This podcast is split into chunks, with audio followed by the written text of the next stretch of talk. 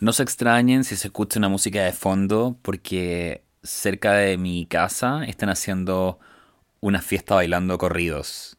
Acuérdense que vivo en el campo.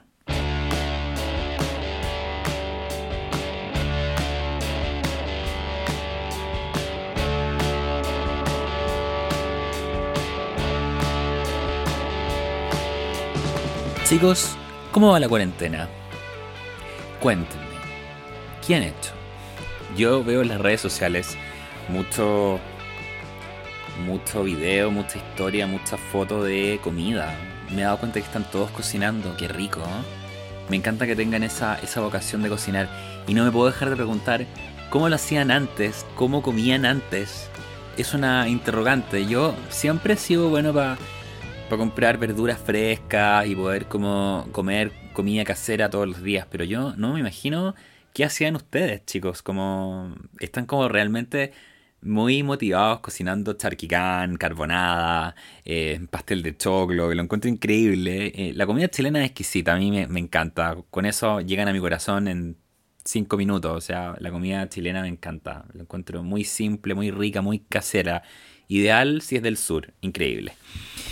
Chicos, el día de hoy quiero hablarles sobre algo que me tenía un poco mmm, reflexivo hace mucho tiempo y es sobre ese cola malo. Ese cola malo que hay que tenerle cuidado y que yo no sé por qué existe. La verdad, hay misterios sin resolver en la vida. Y hay preguntas que no tienen mucha respuesta. Yo, cuando era chico, me acuerdo que en los cuadernos del colegio, en la última etapa, habían unos como mapa, de, habían unos que tenían un mapa del tesoro. ¿Se acuerdan o no? Que aparecía un mapa como con un tesoro y un barco pirata. Y la cuestión es que nunca entendí cómo se jugaba. O sea, era un mapa un tesoro que en el fondo no era, no era mapa y no era tesoro. O sea, era un misterio. Y también hay misterios sin resolver, como por ejemplo, eh, yo veía, me acuerdo cuando chico el inspector Gadget, y me acuerdo que la cara del doctor Claw nunca se veía. y, y también nunca supe quién era el papá de Condorito. Y también, bueno, y así hay un montón de cosas que nunca tienen respuesta, la verdad que uno, uno tiene que aceptar como vienen.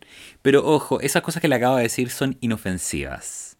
Pero lo que voy a hablar hoy día no, no es tan inofensivo. Son personas que de repente hacen daño.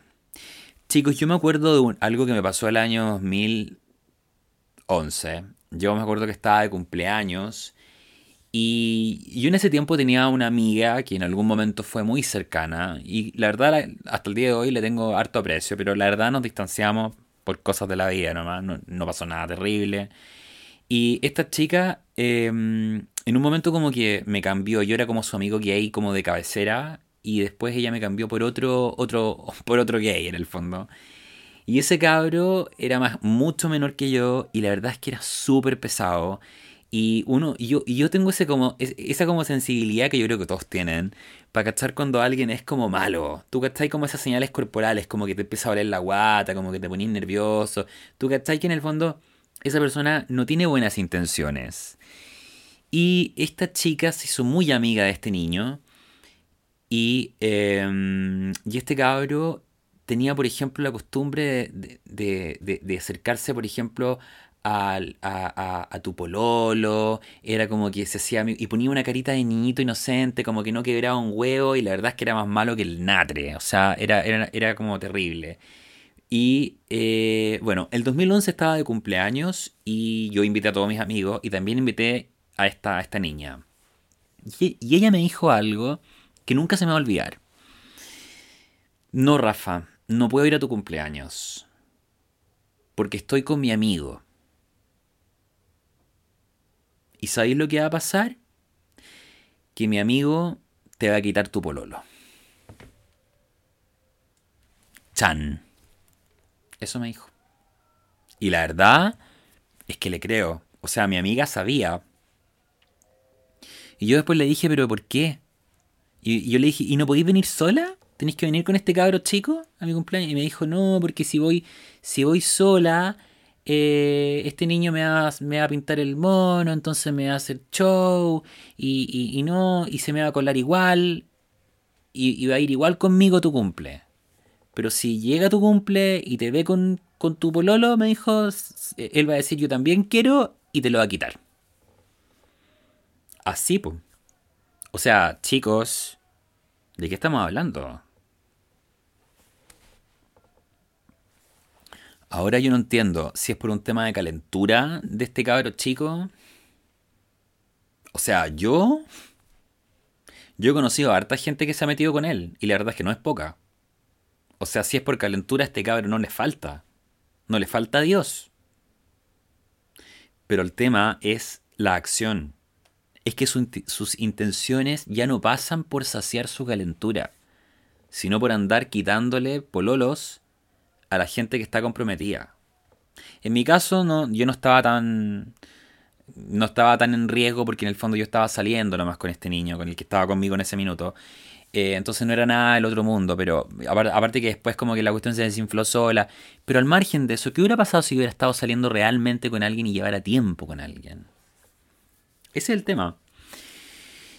Y así he conocido mucha gente igual. La verdad es que tuve un amigo eh, que fue muy cercano a mí y él también tenía la mala costumbre de cada vez que me veía con alguien, me quitaba el vino. Siempre lo hacía.